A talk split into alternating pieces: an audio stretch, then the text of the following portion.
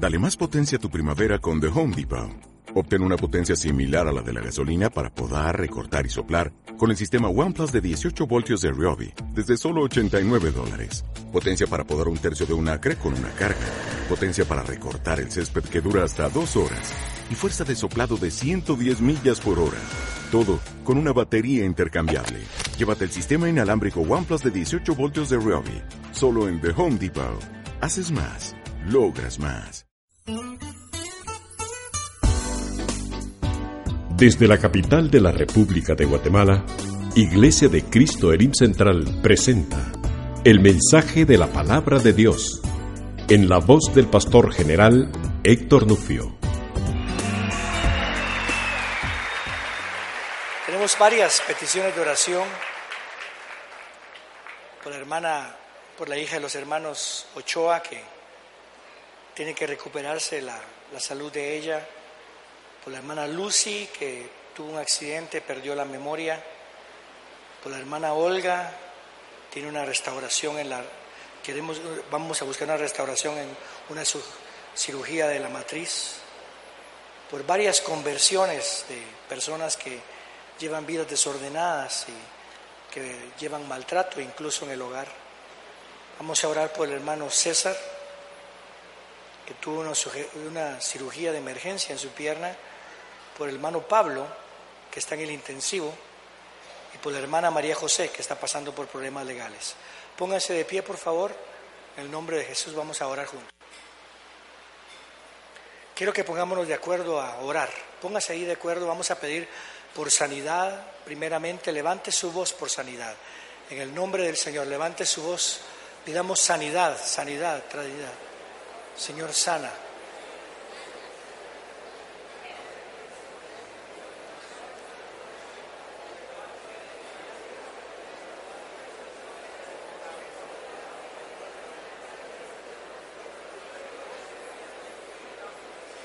Padre, te pido sanidad en nuestros cuerpos, en los cuerpos de los nuestros. Sana, Señor. Pedimos restauración y conversión en la familia, Señor. Salva, oh Jehová, recuérdese, el día que le invoquemos que nos oiga, pida restauración en las familias. Te pedimos tu intervención en toda situación económica. En el nombre de Jesús. Gracias, Señor. Y ahora oramos juntos, digámosle, Padre, guíanos en tu palabra, que tu Santo Espíritu nos revele todo lo que necesitamos saber al respecto de ser cuerpo, de ser hijos y de ser discípulos de Jesús. Gracias, Señor Jesucristo. Amén y amén. Tome su lugar, por favor. De nuevo quiero llevarlo a Mateo 28, leyendo el mismo texto del verso 18 donde Jesús se acerca a sus discípulos. Verso 18 dice, Jesús se acercó a ellos, a sus discípulos, y les habló diciendo, e-, es curioso que dice les habló diciendo, sé que está en nuestra versión hispana, pero no dice y les dijo o les habló. Creo que el habló diciendo lleva una idea más fuerte de simplemente abrir la boca. Les habló, quiere decir, les llamó la atención, los cargó con una, con una enseñanza que no solamente les daba conocimiento, sino que los activaba. Les habló diciéndoles ciertas cosas. Les dice, toda autoridad me ha sido dada en el cielo y en la tierra. Por lo tanto, id. El mandamiento es ir y hacer discípulos a todas las naciones o hacer discípulos en todas las naciones. Quiero que entienda lo que dice. El mandamiento en sí es ir, vayan y hagan discípulos. Si un mandamiento tenemos nosotros como discípulos del Señor, es el que tenemos que ir y buscar a ser discípulos. Tenemos que quitarnos la mentalidad de, Señor, tráelos, Señor, que alguien les hable, y comenzar a pensar, Señor, úsame, porque toda autoridad me es dada, te es dada a ti en el cielo y en la tierra. Por lo tanto, el mandamiento es ir y hacer discípulos en todas las naciones. Y la forma en que se hace discípulos es bautizándolos en el nombre del Padre, del Hijo y del Espíritu Santo y enseñándoles que guarden todas las cosas que os he mandado. O sea que para guardar el mandamiento, enseñar a dar mandamiento o enseñar a guardar mandamiento, todo se inicia con usted. El enfoque del Señor es activarlo a usted. Por eso es que les habla diciéndoles. Por eso es que nos despierta en este momento diciéndonos, toda autoridad les dado a Él, por lo tanto ahora el mandamiento es de que ustedes busquen hacer discípulos. ¿Cómo los van a hacer? Bautizándolos en el nombre del Padre, del Hijo y del Espíritu Santo y enseñándoles a obedecer lo que nos mandó a nosotros. O sea, es que es compartir la enseñanza, compartir el mandamiento con otros. Y lo veo es esto. Y he aquí, eso es una he aquí significa quiero que estén seguros de esto. Me sientan o no me sientan, me oigan o no me oigan, me vean o no me vean. Quiero que sepan que aunque ustedes no me vean, no me toquen, no me sientan, yo estoy con vosotros todos los días hasta el fin del mundo. Es una realidad. Entonces nos vamos a enfocar en el bautismo. Vayan enseñándole, perdón, bautizándoles en el nombre del Padre, del Hijo y del Espíritu Santo. Lo que hablamos durante la mesa del Señor. ¿Qué significa un rito? Un rito en sí no necesariamente es una práctica errónea, sino que es una ordenanza que se le quitó ya el sentido que tiene que tener y se le dio otro sentido, se enfatiza más el hecho de lo que se está haciendo a lo que nos quiere enseñar el Señor, y eso es lo que ocurrió con la Santa, con la mesa del Señor, lo que comúnmente le llamamos Santa Cena. Yo le llamo la mesa del Señor, y la razón por la cual lo hago, y es una razón muy personal, es porque la mesa del Señor simboliza que ahí está el Señor con nosotros. La mesa del Señor nos deja saber que es una mesa de comunión el uno con el otro. La mesa del Señor le da el significado de comunión con Él, en todo momento. Cuando lo hacemos nada más como rito, nuestra mente está puesta en el pan y nuestra vista está puesta en el jugo de la vid, en el fruto de la vid, en la copa. Y ahí nos concentramos y tenemos que sentir algo. Sin embargo, yo lo que quiero es que usted sepa que aunque estemos aquí y no lo veamos, aquí está el Señor, no lo sintamos, aquí está el Señor, no lo podamos tocar, aquí está el Señor. ¿Cuántos saben? Aquí está el Señor. Eso quita ya lo ritual. Y luego nos tenemos que concentrar en lo que realmente significa. El pan, este es mi cuerpo. Mírenlo, como lo quebranto. Por vosotros yo voy a ser quebrantado por vosotros. Yo voy a llevar su cruz. No es mi cruz, es su cruz. Yo voy a morir tu muerte para que ustedes vivan mi vida. Nos, cambia la forma de ver las cosas. Pero igualmente con el bautismo. El bautismo muchas veces simplemente es, decimos, te bautizo en el nombre del Padre, del Hijo y del Espíritu Santo.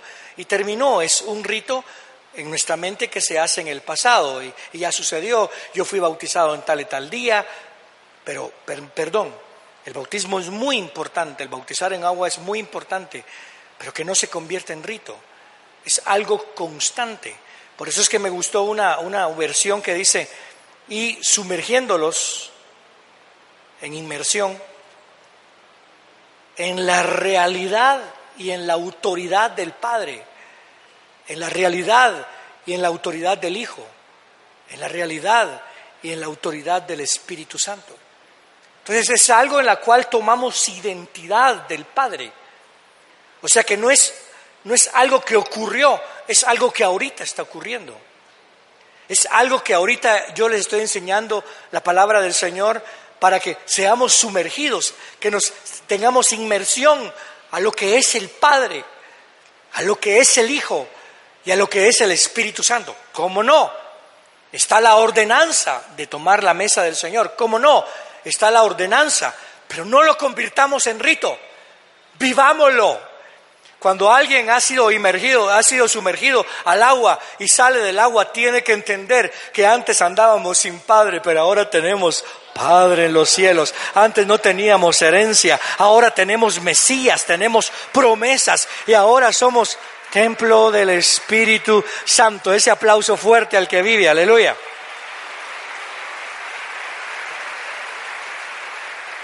Me llamó la atención eso y, y y quiero que entienda que el bautismo no es una práctica solamente del Nuevo Testamento.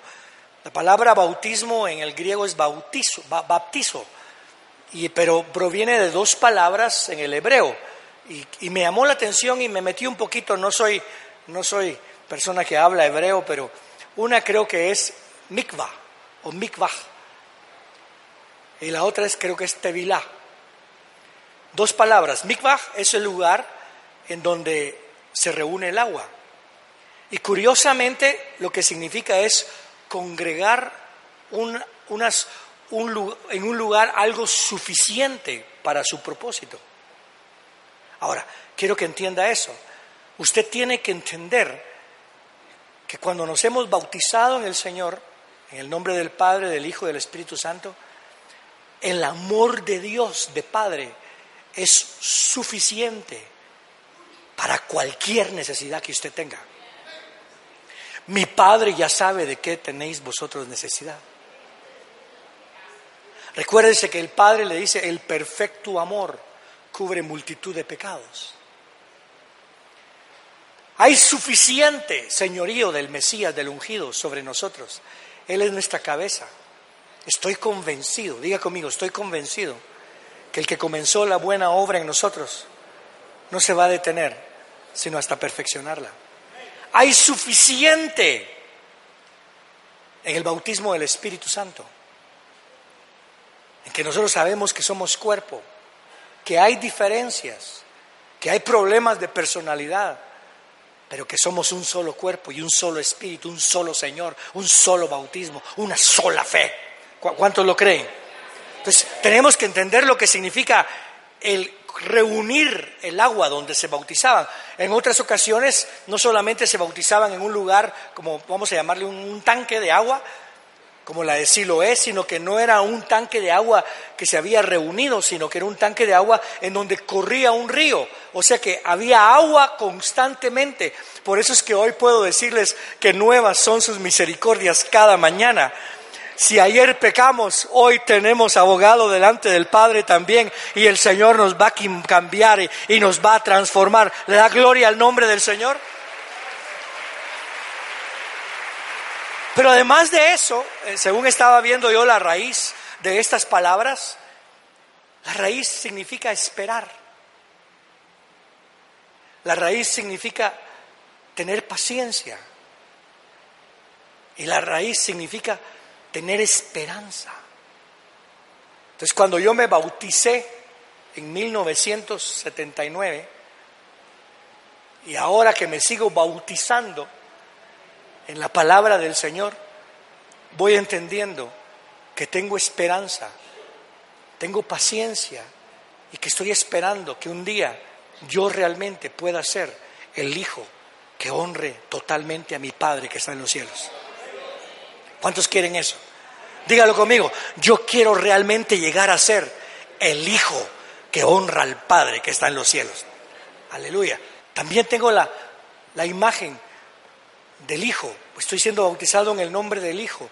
Yo tengo la esperanza, la paciencia. Hay suficiente poder para que yo sea obediente en todo. Confío en que voy a ser obediente en todo. Por eso Pablo decía, anhelo conocer aquel, anhelo alcanzar aquello por lo cual fui alcanzado, anhelo conocer a Jesús en todo el poder de su resurrección.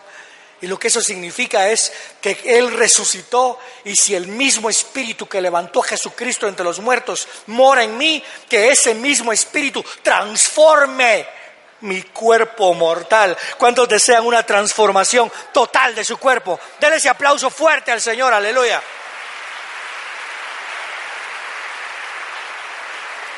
Y anhelo entender lo que es cuerpo. Yo, yo no quiero tener cuerpo social, no quiero tener cuerpo nada más de comida. Eso es importante, ser social y ser, ser, ser, tener alimentación y tener convivios es importante. Pero no lo podemos hacer nosotros, que lo haga el Espíritu Santo. Y sabe usted que el bautismo del Espíritu Santo, la intención del bautismo del Espíritu Santo es bautizarte en el cuerpo. Es algo que no entendemos. Jesús nos bautiza en el Espíritu Santo con la intención de que el Espíritu nos bautiza en el cuerpo. Ser cuerpo, los dones del Espíritu tienen que ser cuerpo y en eso estamos. Entonces quiero que entendamos lo que realmente es el bautismo en sí. Ahora, uno de los énfasis más grandes del bautismo es la muerte y la nueva creación. ¿Ok? Por ejemplo, la primera vez que ocurre una separación de aguas y se reúnen las aguas, se recuerda que yo les dije que muchas veces eran reunir aguas, la reunión de muchas aguas, comenzó en, el, en, el, en, en la creación. Dios separó aguas de la tierra, comenzó la creación. Eso es lo que ocurre en el bautismo, somos una nueva criatura. Pero me llamó la atención algo que, que, estaba leyendo en el libro de Mateo, cuando el Espíritu Santo desciende sobre Jesús en forma de paloma. Y Juan lo vio. Muchos piensan que ese fue el bautismo del Espíritu Santo sobre Jesús. Yo, yo no creo eso. Jesús es Dios.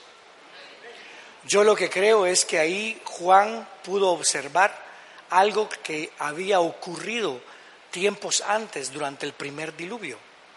Perdón, durante el diluvio. Cuando él soltó cuervos, ya no regresaron. Cuando él soltó una paloma, y la paloma al principio regresó sin nada, después regresó con algo, creo que con un olivo. Y cuando él vio que entonces ya estaban diciendo comenzó la nueva creación, comenzó un tiempo de nueva creación. Y creo que en Cristo es lo que estaba haciendo el Señor. Cuando el Padre habla y dice, este es mi Hijo, cuando el Espíritu Santo se posa como una paloma, dándole a entender a aquel que estaba hablando el mensaje que habló Noé, arrepiéntanse, porque el reino de los cielos se ha acercado.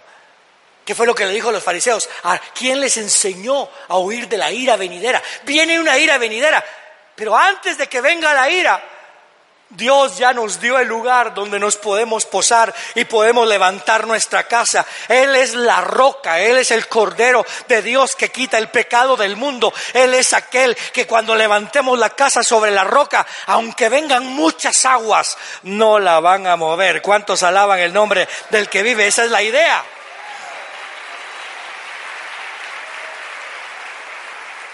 Curiosamente ese era el mensaje de Juan el Bautista. Curiosamente el mensaje del Juan el Bautista era vengan y el bautismo para el arrepentimiento. Curiosamente cuando venían a bautizarse, algunos tenemos diferentes ideas al respecto de cómo se bautizaban, pero según entiendo, algunos eran sumergidos por Juan el Bautista y otros se sumergían a sí mismos, porque es obvio que venían miles de miles de personas. O sea que o Juan el Bautista los sumergía a todos, o Juan el Bautista y sus discípulos los sumergían, o algunos los sumergían Juan el Bautista y otros se sumergían a sí mismos, porque esa era una tradición judía. Ahora, lo curioso es esto, que vienen fariseos y le preguntan al Señor, perdón, le preguntan a Juan, ¿quién, quién eres tú? ¿Por qué bautizas? Yo no soy nadie. Eh, ¿Eres tú el profeta? No. Oiga lo que dice, ¿eres tú el profeta? No. ¿Eres tú el Mesías? No. ¿Eres tú Elías? No. O sea que lo que estaban esperando es que viniera alguien que trajera restauración, alguien que trajera gobierno y orden, alguien que iba a hacer volver el corazón de los padres a los hijos, y eso no solamente se detiene en una reconciliación familiar, sino lo que lo quiere decir es voy a unir la fe de los padres a la fe de los hijos y los dos serán una sola y entonces van a seguir al único Dios verdadero. Entonces, ¿por qué bautizas? ¿Quién eres tú? Entonces él clama, dice, yo soy la voz que clama en el desierto. Ahora piense un momento en lo que significa o en lo que significaba la palabra desierto para el hebreo, para el judío. Era el tiempo cuando salían de Egipto y en el desierto tenían que aprender a seguir a Dios, tenían que aprender a escuchar la voz de Dios, tenían que entender cómo es que Dios nos trata y todo lo que vivimos, que hay veces que pasamos solamente comiendo maná. Y dijo, yo les di maná para humillarlos. Oiga, suena feo, pero es un padre que está hablando para humillarlos, para que aprendan esto, que no solo de pan vive el hombre, sino de toda palabra que procede de la boca de Dios. Es un momento cuando yo les voy a dar mi identidad, porque ustedes van a pasar por desierto, pero yo voy a pasar con ustedes en el desierto. ¿Qué, cosa más tremenda? ¿Puede usted pensar que Dios también pasó por el desierto? ¿Puede usted pensar y abra su mente a esto, que después del bautismo el mismo Espíritu Santo lleva al Señor al desierto para ser tentado, para ser probado por el mismo enemigo? Igual que usted y yo, por eso es que les dice, miren, vayan y hagan discípulos en todas las naciones. Van a pasar por un montón. Ese es su desierto. Hacer discípulos es su desierto. Pero sepan que aunque ustedes pasen por el desierto y aunque yo esté sentado a la diestra del Padre y aunque yo haya vencido, yo estoy con vosotros todos los días de vuestra vida, aún hasta el fin del mundo. ¡Qué tremendo, mi Dios!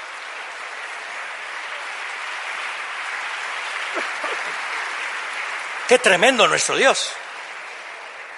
Eso me llamó la atención. El que usted tiene que ver cómo se junta el agua para el bautismo, así como se juntó en el diluvio, pero tener la esperanza de que ya tenemos a dónde ir, de que ya tenemos con quién ir, y que ya hay alguien que nos está esperando. De todo lo que está pasando en su vida, usted va a salir de eso. Dígale a usted, vas a salir de eso. Pregúntele, ¿por qué? Porque Dios no dejó otra opción. De que usted sale, usted sale. ¿Me está escuchando? Si alguien muere, va a salir de la muerte. ¿Por qué? Porque Dios no dejó otra opción. Los muertos en Cristo resucitarán. No hay otra. Estamos bautizándonos en el nombre del Padre, en el nombre del Hijo y en el nombre del Espíritu Santo. Pero usualmente tiene muerte la, el, significado del bautismo. Después da la nueva creación. Vamos al capítulo 6 del libro de Romanos.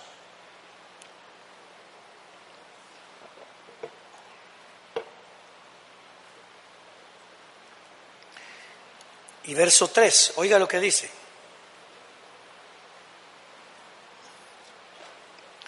Ignoráis, en el verso 3, ignoráis que todos los que fuimos bautizados en Cristo Jesús, en Cristo el Mesías, fuimos bautizados en su muerte.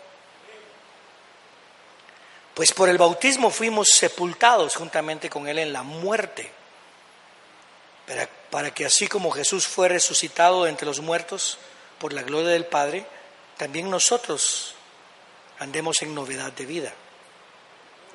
Porque así como nos hemos, así como hemos sido identificados con Él en la semejanza de su muerte, también lo seremos en la semejanza de su resurrección. ¿Sí, entendió eso? Entonces la muerte es, es, un, es, un, es una identidad, la muerte y la resurrección. ¿Qué cosa? Hace poco estaba escuchando a alguien contar algo y dice que eh, en un, en un área de Asia, él mencionó el país de Japón en tiempos más difíciles, incluso ahora, los budistas, si un hijo de ellos, un budista miraba a su hijo que iba a una iglesia, a una congregación evangélica, no tenían problema. Si miraban que alguien iba a una reunión en donde se hablaba de Jesús, no había problema. Igual el hindú y otras religiones, la musulmana, incluso la judía. Estoy hablando ya como religión. Recuérdense que en mi concepto es que eso no es religión, pero cuando nada más siguen ritos es religión. Entonces dice que cuando alguien iba y, visitaba no había problema, pero cuando alguien se bautizaba en el nombre del Padre, del Hijo del Espíritu Santo o en el nombre de Jesús, cuando se bautizaba, entonces para ellos ese hijo ya había muerto. Incluso conocí a un pastor en Israel, de Cuba, que ya lo miraban de menos porque se convirtió en creyente en Jesús. Y cuando usted le pregunta a un judío que es creyente en Jesús, si se convirtió al cristianismo, ellos dicen no, yo soy creyente en Jesús. Porque ellos no están cambiando de religión, sino que están reconociendo que Jesús es el Mesías. Qué cosa más tremenda. Y entonces, en algunos casos, en algunas religiones como la hinduismo, como el hindú creo yo, incluso hasta hacen funeral por el hijo que se convirtió a Jesús. Y ya lo reconocen como muerto, porque perdió su identidad en la tierra. Por favor, entendamos el cambio que surge en nosotros se inicia entendiendo que ya no tenemos identidad con el mundo.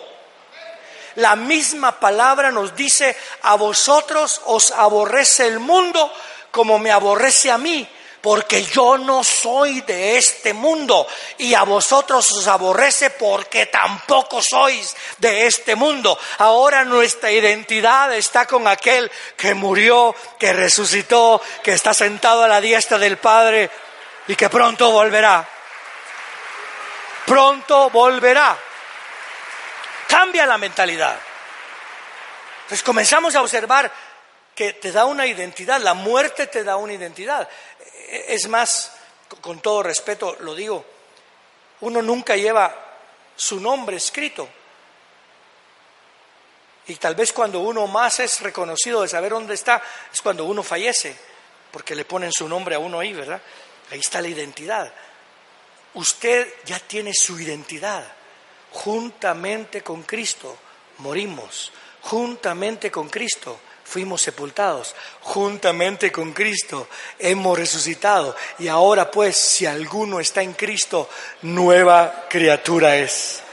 Las cosas viejas pasaron, he aquí, todo es todo está siendo, todo se está cambiando, las cosas viejas continúan pasando y todo continúa siendo hecho nuevo. Démosle gloria al nombre del Señor.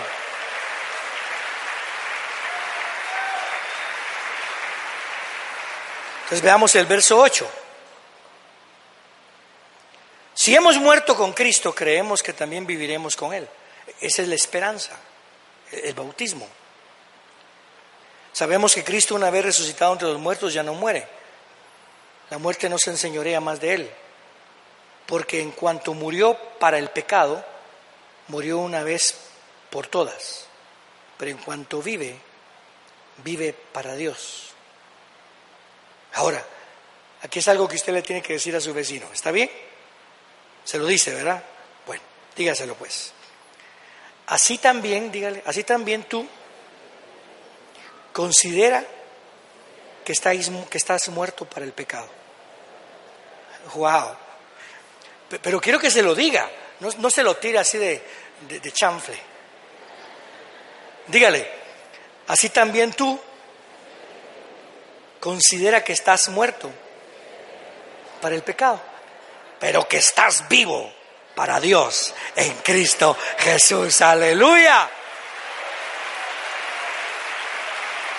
Wow. Mire cómo nos estamos bautizando en una verdad. Porque yo fui bautizado en agua, en el nombre del Padre, del Hijo y del Espíritu Santo. Pero toda mi carrera en el Señor sido ese mismo bautismo. He ido conociendo a mi Padre, la realidad, la autoridad de mi Padre. He ido conociendo a mi Señor, a mi Maestro. Y estoy conociendo y he ido conociendo aún más lo que es el Espíritu Santo en su cuerpo. No se trata nada más de saber qué son lenguas o qué es este don. Se trata de ser bautizado en el cuerpo. Esa es la idea. Y a eso nos está llevando el Señor. Pero para ser cuerpo tengo que romper con una identidad de pecado, mi identidad, y entender que ahora soy parte de alguien más, de Jesús que es la cabeza. Para ser cuerpo no puedo enorgullecerme de lo que sé, de lo que he obtenido, de lo que soy, de lo que tengo, sino que tengo que agradecerlo y diciendo voy a dar por gracia lo que por gracia he recibido. Para ser cuerpo, no voy a decir Señor gracias porque aquel está sufriendo, pero yo no sufro. Aquel tiene esa enfermedad, pero yo estoy sano. Para ser cuerpo es Señor, hoy venimos a llorar con el que está enfermo y venimos a clamar y a dar gracias por el que está sano, porque somos uno en Cristo Jesús. Perder nuestra identidad, y por favor, fíjese, algo que se promueve mucho ahora es tu propia identidad. Y cuando hablamos de propia identidad, individualizamos a la persona, lo que tú puedes hacer, lo que tú puedes lograr. Y, tal vez en el mundo así se trata, y tal vez por eso es que estamos llegando a tanta desgracia en el mundo porque hemos individualizado. Pero ahora tenemos que pensar, no, mejor pensemos quién murió por mí. Y preguntarle al otro, ¿quién murió por ti? Jesús, por mí también. Le, conté de mi amigo Randy Ziegler que, que, tuvo, que él tiene post-traumatic stress disorder, que es eh, un desorden post-traumático de estrés y a él se le olvidan las cosas, se, le olvida todo. Y me habló y me dice, Héctor, todo se me olvida, lo único que no se me olvida es que le pertenezco a Jesús, dice. Que, lo único que no se le olvida a usted es que le pertenece a Jesús. He, estado hablando con, personas y, platicando con ellos, me hablan de sus papitos, de sus mamitas que tienen 92, 93, 95 años y me dicen, y lo único, lo que ellos siempre piden es cantar coros, eh, hablar de la palabra. Qué cosa más linda. Quiero que entienda algo. Mientras más, lo digo a cualquiera, no importa la edad, pero mientras más nos acerquemos al día final, más se va a enfatizar en nosotros de quién somos. Cuando a los muertos mueren, la trompeta los identifica. Y en medio de todo aquel que está muerto, se abre la puerta para que sepamos, yo soy de Jesús. Diga conmigo, yo soy de Jesús. Le puede decir usted su vecino, pero dígaselo con la alegría de Jesús. Yo soy de Jesús. Le pertenezco a Jesús. Tengo la identidad de Jesús. Estoy bajo el gobierno de Jesús. Démosle gloria al nombre del Señor.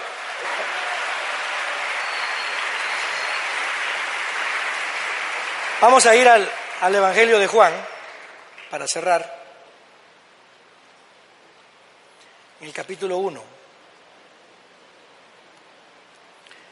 Y es algo con lo que uno siempre tiene que ser confrontado.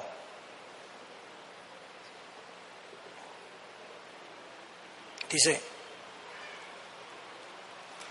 oiga lo que dice pues, o, déjeme leerle un poquito más el principio. En el principio era el verbo y el verbo era Dios y el verbo era con Dios. El verbo, él era en el principio con Dios, todas las cosas fueron hechas por medio de Él. Oiga, todas las cosas fueron hechas por medio de Él y sin Él no fue hecho nada de lo que ha sido hecho. E, esta palabra eh, quiero que entiendan porque hay cosas que Él no ha hecho. Entonces lo que implica es que todo está bajo su control. ¿Cómo así que hay cosas que Él no ha hecho? Bueno, Él no hizo el pecado. ¿Me explico?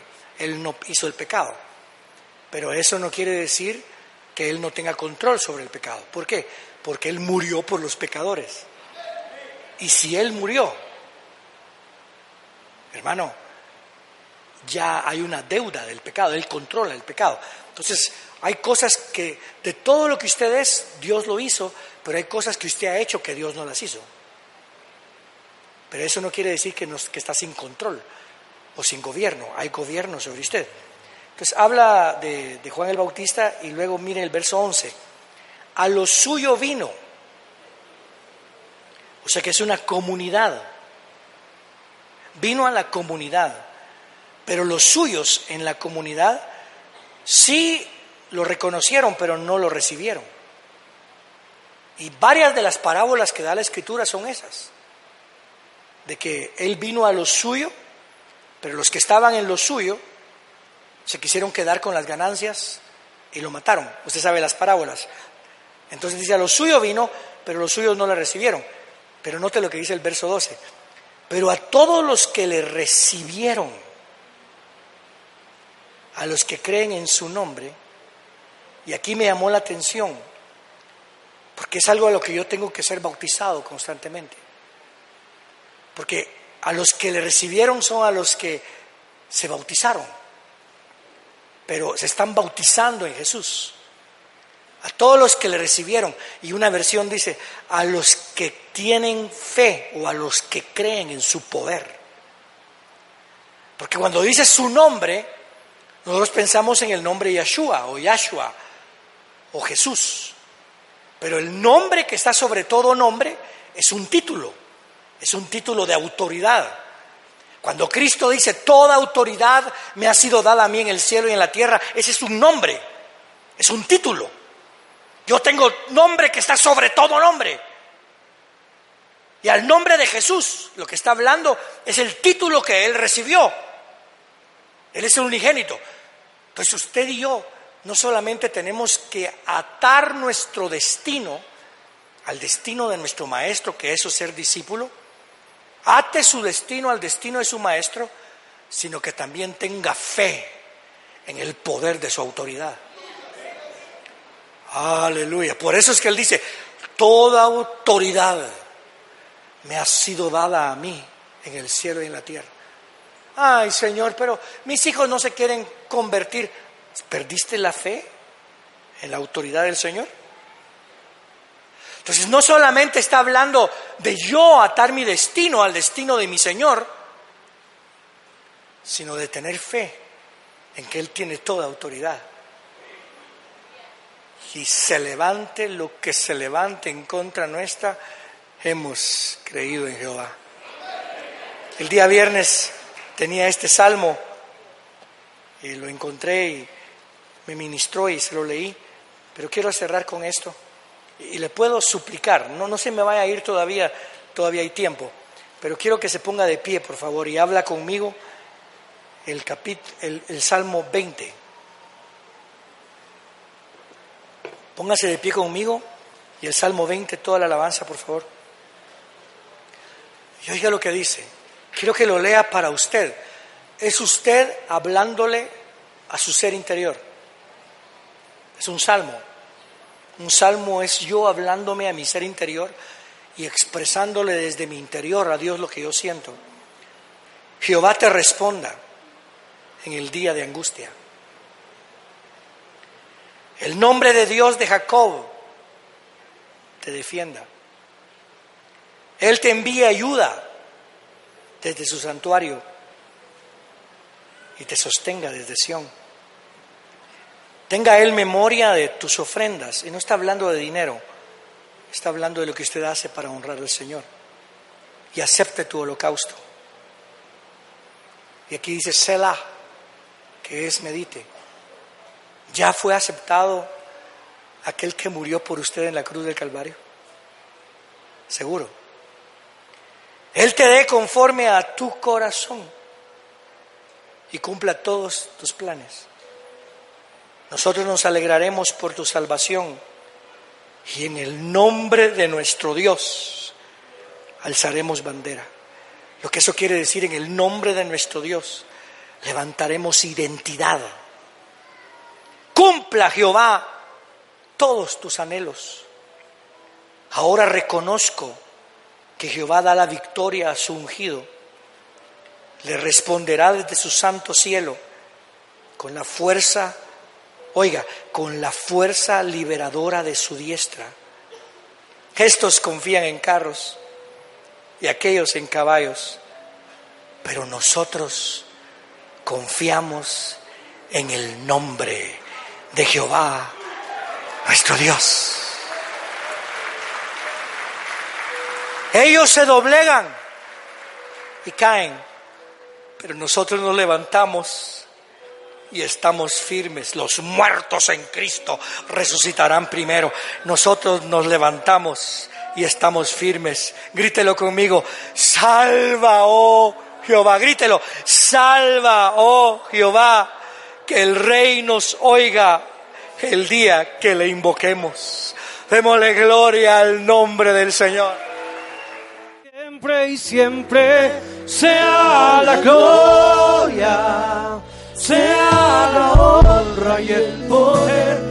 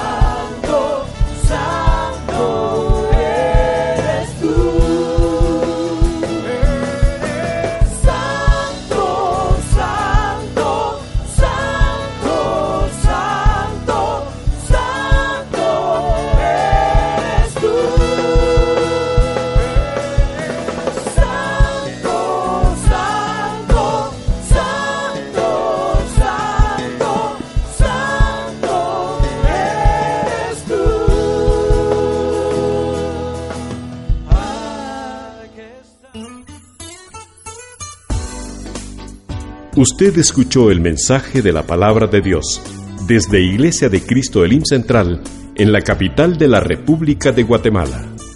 Si desea comunicarse con nosotros, puede llamar al teléfono 2202-2202 o visitarnos en www.elimcentral.org. Muchas gracias por escucharnos. Que Dios le bendiga.